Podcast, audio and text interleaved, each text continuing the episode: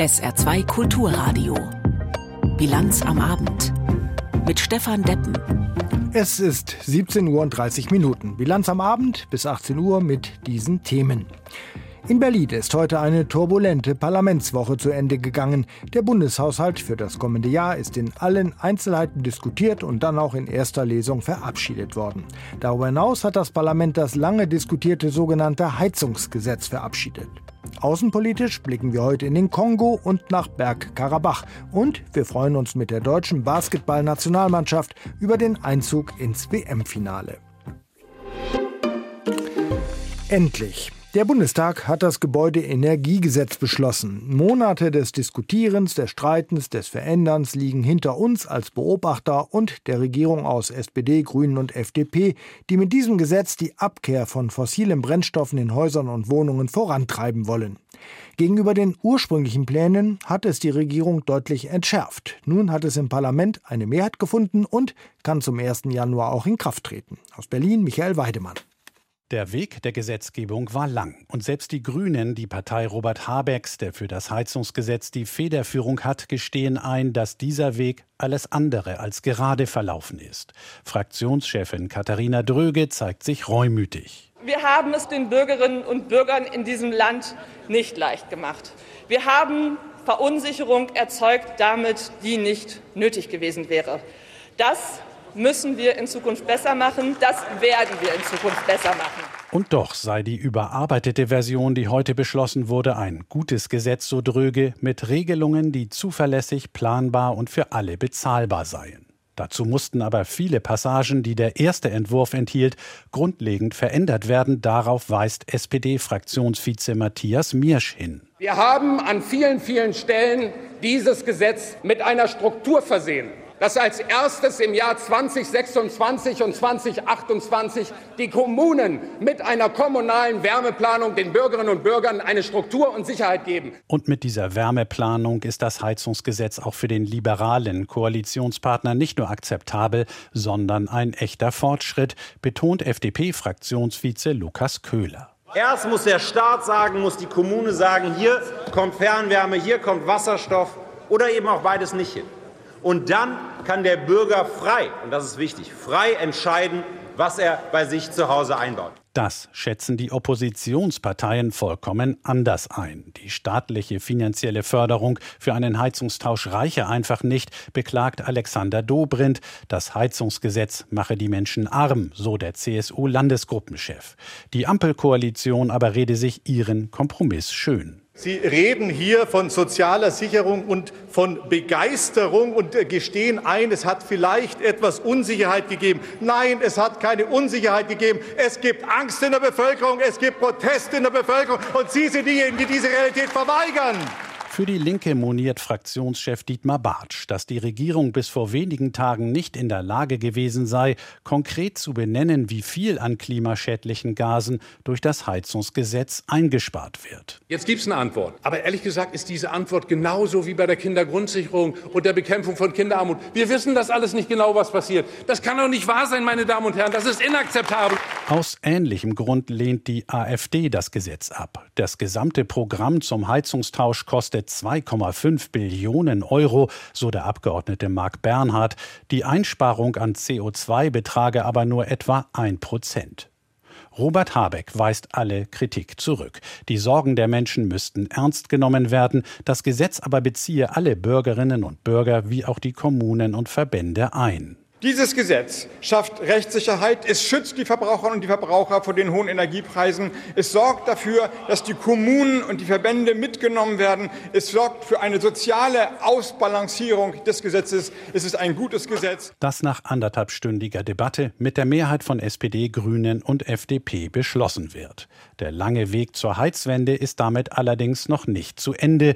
Die Ampel hat bereits Korrekturen und weitere Gesetzesvorlagen ins Parlament eingebracht um ihr wohl schwierigstes politisches Projekt zu verwirklichen. Was lange währt, wird endlich gut. So eine Redensart. Trifft sie aber auch auf das Gebäudeenergiegesetz zu? Lange genug hat ja die Regierung aus SPD, FDP und Grünen darum gerungen. Und ist es aber auch gut geworden? Die Meinung dazu von unserem Berlin-Korrespondenten Lothar Lenz. Nein, ein Meisterstück an Regierungskunst ist dieses Heizungsgesetz weiß Gott nicht. Erst wird ein unfertiger Entwurf des Gesetzes an die Bild-Zeitung durchgestochen, dann kommuniziert Robert Habeck sein Herzensprojekt so dilettantisch, dass es einen fast erbarmt. Nebenher muss der Bundeswirtschaftsminister noch eine peinliche Compliance-Affäre im eigenen Haus beenden.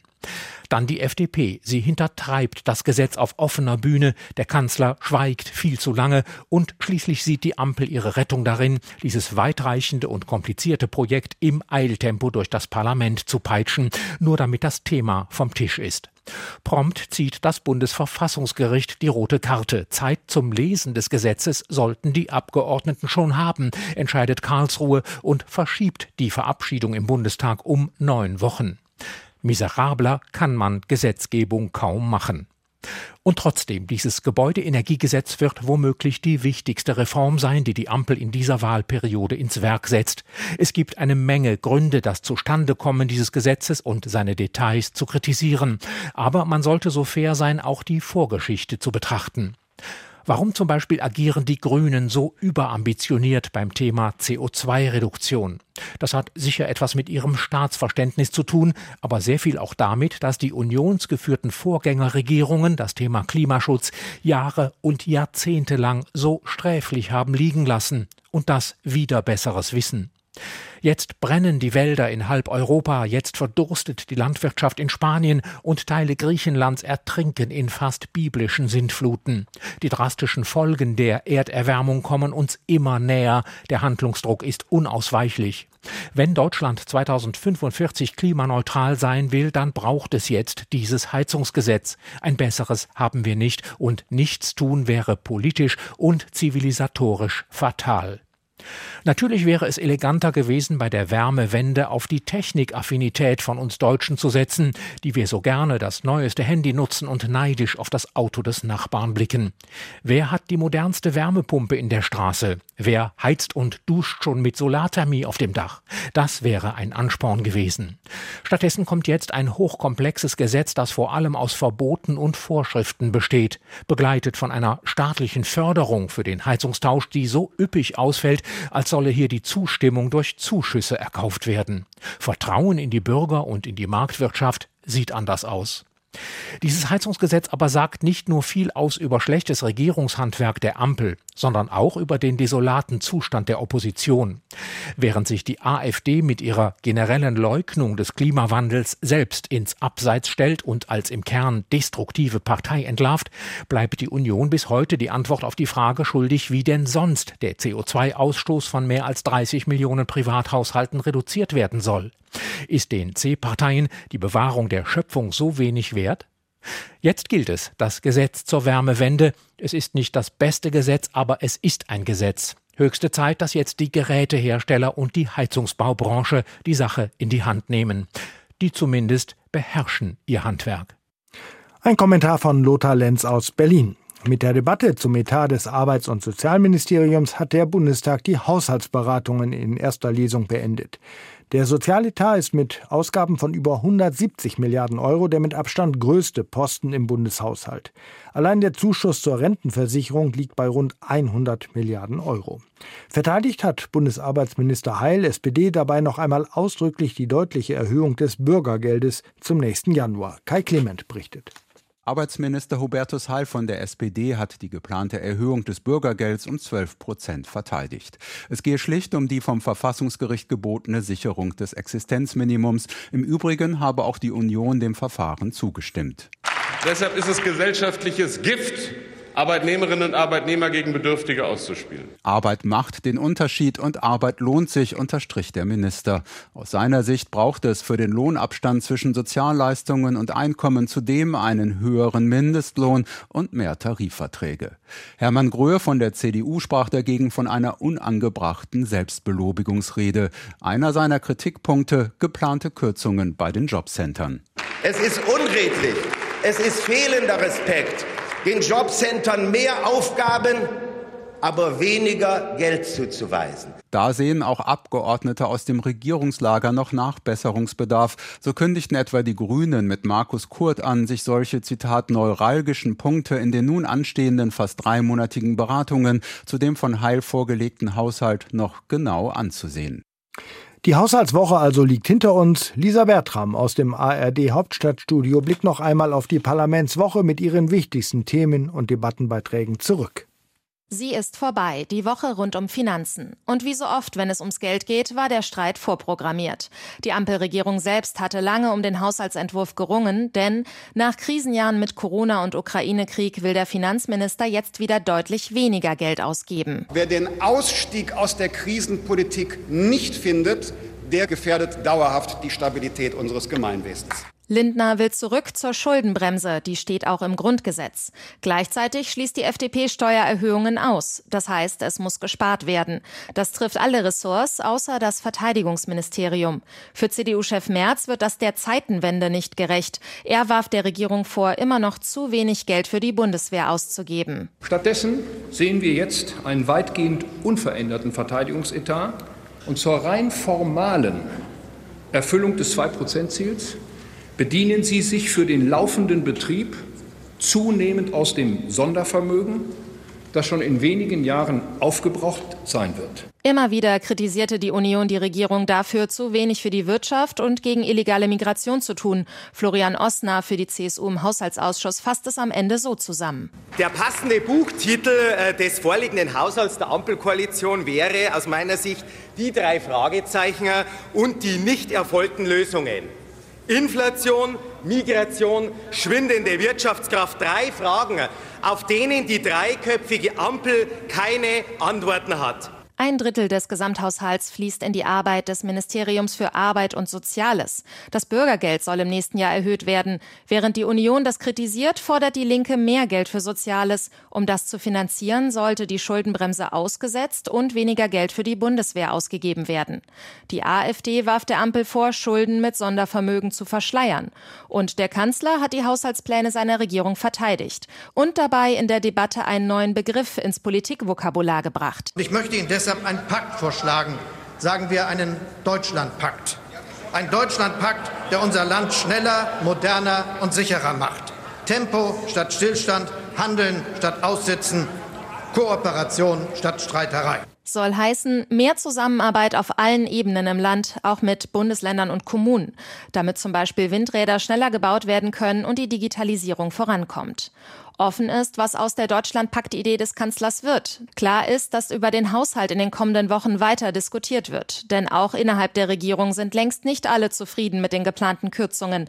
Dennis Rohe aus der SPD-Fraktion wünscht sich deswegen mehr Zusammenarbeit statt Verteilungskampf. Man gewinnt nichts, wenn man am Ende die soziale gegen die innere Sicherheit ausspielt, die soziale gegen die äußere Sicherheit ausspielt, die äußere gegen die innere Sicherheit ausspielt. Erfolgreich ist man nur, wenn man alles zusammendenkt, liebe Kolleginnen und Kollegen. Wer dann nächstes Jahr wie viel Geld bekommt, darüber stimmt der Bundestag Anfang Dezember ab. Die Zahl der Corona-Infektionen steigt wieder an. Nicht so bedrohlich wie in den letzten Jahren, aber eine gewisse Vorsicht ist auf jeden Fall angeraten. Staatlicherseits gibt es noch keine Aufrufe etwa zur Maskenpflicht, aber die Mitmenschen, die einen Mundschutz tragen, nimmt wieder zu. Und einen neuen Impfstoff soll es ja in Kürze auch geben. Den aktuellen Stand der Diskussion fasst für uns Nina Kunze aus Baden-Baden zusammen. Vor allem in einem Punkt sind sich die Fachleute einig. Das Problem in dieser Erkältungssaison ist nicht das Coronavirus selbst, sondern die Auslastung des Gesundheitssystems.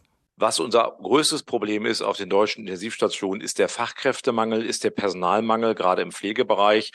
Wir wissen äh, von vielen Berichten und auch Daten aus dem Divi-Register, dass ca. 25 Prozent der deutschen Intensivbetten nicht betrieben werden können aufgrund von Personalmangel. Sagt Stefan Kluge, Intensivmediziner am Universitätsklinikum Hamburg-Eppendorf. Besonders wichtig sei deshalb in diesem Herbst die Boosterimpfung für gefährdete Personengruppen, damit diese gar nicht erst schwer erkranken. Laut der Impfempfehlung der Ständigen Impfkommission STIKO sind das alle Menschen ab 60 Jahren, Personen mit bestimmten Grunderkrankungen und medizinisches Personal sowie Pflegepersonal.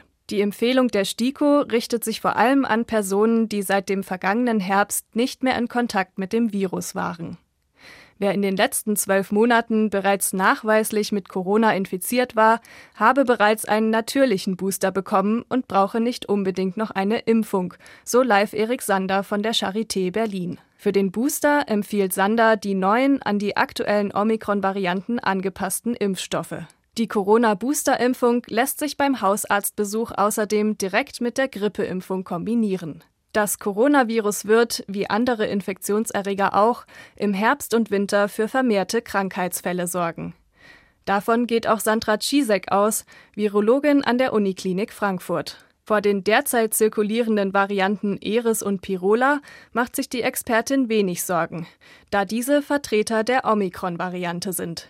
Vielmehr sei die Entstehung neuer Untervarianten ein ganz normaler Prozess zu diesem Zeitpunkt. Das Virus verändert sich einfach noch viel häufiger und viel schneller und viel mehr als die endemischen Coronaviren. Ne? Wir reden ja dauernd hier über neue Varianten und ich sage mal, das ist so ein bisschen diese ruckelige Übergangszeit, wo das Virus sich noch verändert.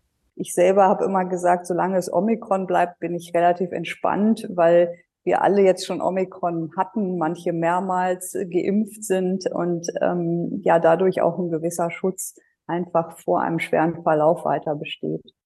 17 Uhr und 46 Minuten in der Bilanz am Abend nun die Nachrichten mit Tanja Philipp Mura. Nach Brandanschlägen auf Kabelschächte der Deutschen Bahn in Hamburg ermittelt der Staatsschutz.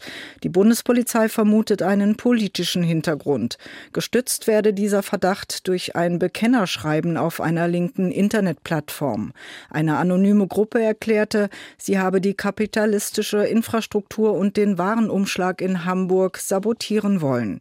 Lokführer hatten die Brände in mehreren Hamburger Stadtteilen am frühen Morgen bemerkt. Der Bahnverkehr zwischen Hamburg und und Berlin sowie Hamburg und Rostock ist massiv gestört. Nach Angaben der Bahn voraussichtlich bis morgen. Der Thüringer AfD-Fraktionsvorsitzende Höcke muss sich demnächst einer weiteren Anklage stellen.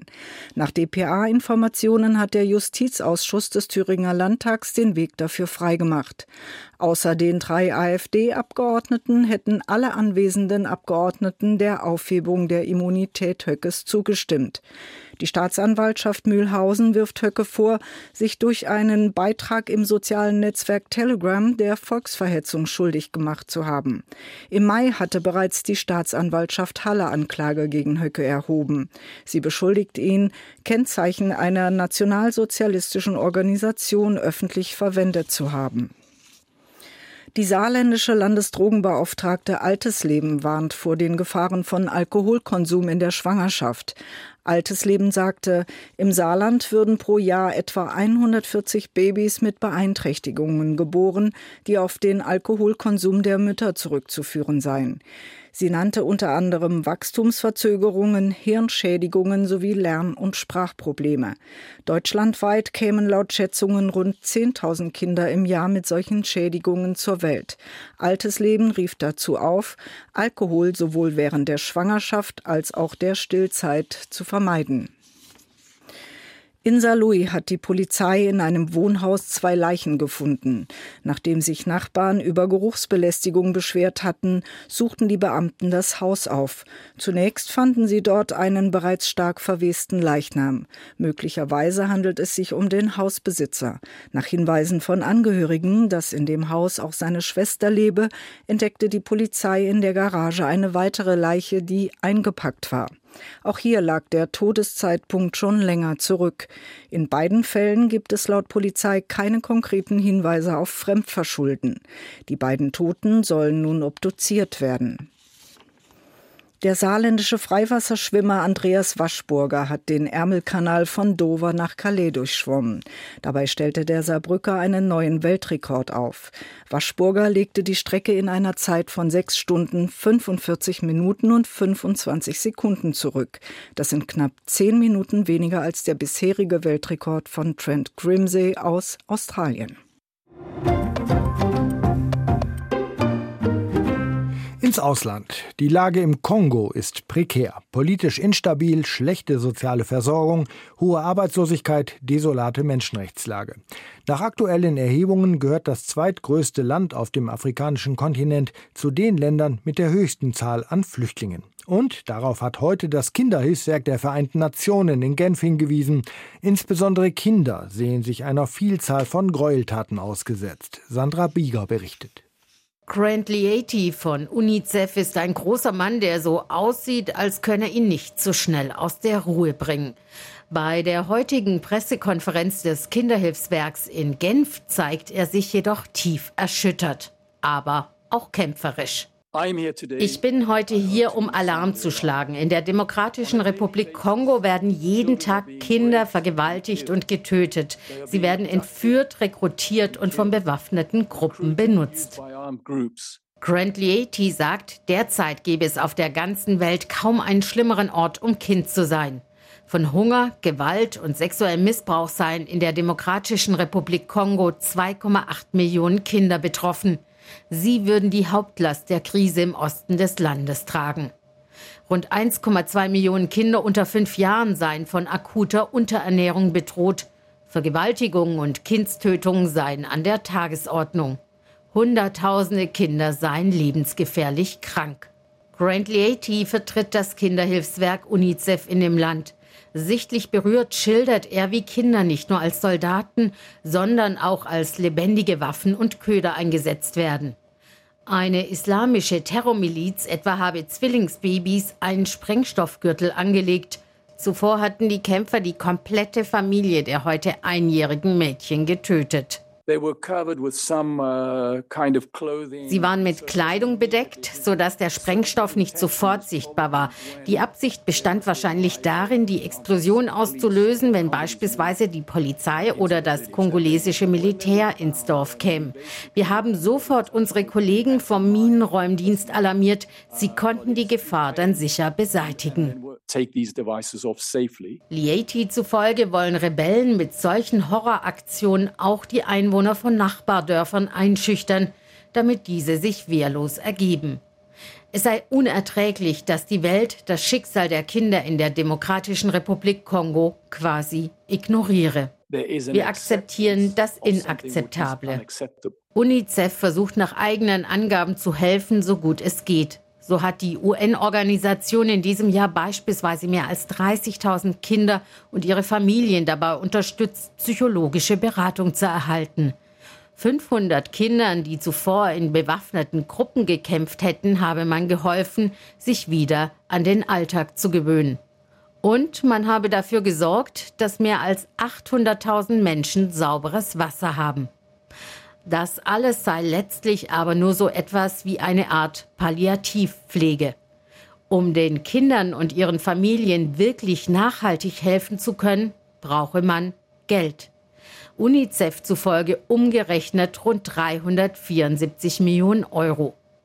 Außerdem, so Lieti weiter, müsse die internationale Politik Verantwortung für die Menschen im Kongo übernehmen. So the solution die Lösung für die eigentliche Ursache liegt nicht allein darin, die humanitäre Hilfe auszuweiten. Wir müssen politische Lösungen finden, um eine friedliche Existenz für die Menschen im Osten der Demokratischen Republik Kongo zu ermöglichen. Der Konflikt zwischen Armenien und Aserbaidschan wegen Bergkarabach spitzt sich weiter zu. Seit Monaten schon hat das aserbaidschanische Militär die einzige Straße nach Bergkarabach blockiert, jene Region, die zu Aserbaidschan gehört, aber von Armeniern bewohnt wird. Der armenische Regierungschef hat jetzt vor einer militärischen Eskalation gewarnt. Früher konnte er sich der russischen Unterstützung sicher sein, aber die bleibt derzeit aus. Einzelheiten dazu von Frank Eichmann. Erst drei Jahre liegt der bislang letzte sehr blutige Krieg zurück. Aber der seither geltende, ohnehin brüchige Waffenstillstand zwischen Aserbaidschan und Armenien scheint in Gefahr. Es geht um Bergkarabach, etwa von der Größe des Saarlandes und bewohnt von 120.000 Armeniern, aber völkerrechtlich Aserbaidschan zugeordnet. Seit dem Ende der Sowjetunion streiten die Nachbarn. Der Waffenstillstandsvertrag 2020 nach dem Krieg sah nach großen Geländegewinnen Aserbaidschans unter anderem vor, dass dass eine russische Friedenstruppe die einzige Verbindung garantiere zwischen Bergkarabach und Armenien über den Latschin-Korridor.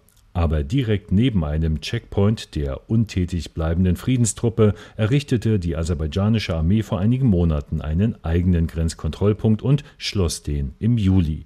Folge Lebensmittel- und Medikamentenknappheit, Treibstoff- und Gasmangel in Bergkarabach. Armeniens Ministerpräsident Pashinyan beklagte in einem Interview mit der italienischen Zeitung La Repubblica vergangenen Sonntag, die Sicherheitsinfrastruktur Armeniens war bis zu 99,9 Prozent mit Russland verbunden. Aber heute, da Russland selbst Waffen, Militärgerät und Munition benötigt, ist ganz einfach zu verstehen, dass Russland nicht auf die Sicherheitsbedürfnisse Armeniens eingehen kann, selbst wenn es wollte. Das demonstriert beispielhaft, dass man einen strategischen Fehler begeht, wenn man bei der Sicherheit nur von einem abhängig ist. Eine praktische Konsequenz, ab Montag hält Armenien Militärübungen ab mit US-Truppen. Nur leichte Waffen und es geht um die Kooperation bei internationalen Friedenseinsätzen, aber es ist dennoch ein Affront für Moskau. Denn auch das hatte der armenische Regierungschef im Interview gesagt. Irgendwann könne Russland die Region verlassen. Das wies der Sprecher des russischen Präsidenten umgehend zurück. Bei aller Wertschätzung für den armenischen Regierungschef, so Sprecher Dmitri Peskov, der liege mit seiner Einschätzung falsch. Russland ist ein absolut untrennbarer Bestandteil dieser Region. Es wird deshalb nirgendwo hingehen. Vergessen Sie nicht, dass in Russland letztlich mehr Armenier wohnen als in Armenien selbst. Russland spielt kontinuierlich eine sehr wichtige Rolle zur Stabilisierung der Lage und zur Konfliktlösung in dieser Region.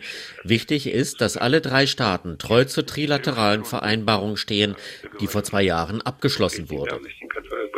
Genau das aber tue Aserbaidschan nicht, so der armenische Premierminister in dieser Woche.